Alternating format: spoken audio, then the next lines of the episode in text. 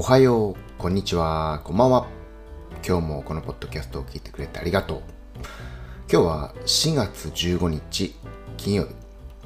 今、午前11時10分です。今日も晴れですね。ちなみに、昨日の夜は寝ている間、ベッドから出ることはありませんでした。ずっとベッドで寝てました。昨日祝日でしたがスーパー空いてたみたいです。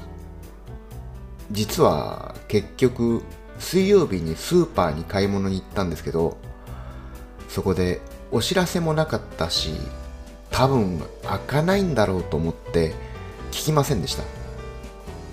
聞いておけばよかったと思ってます。聞くのは一時の恥ってことわざもありますしまあ別にそんな大事なことでもないですが。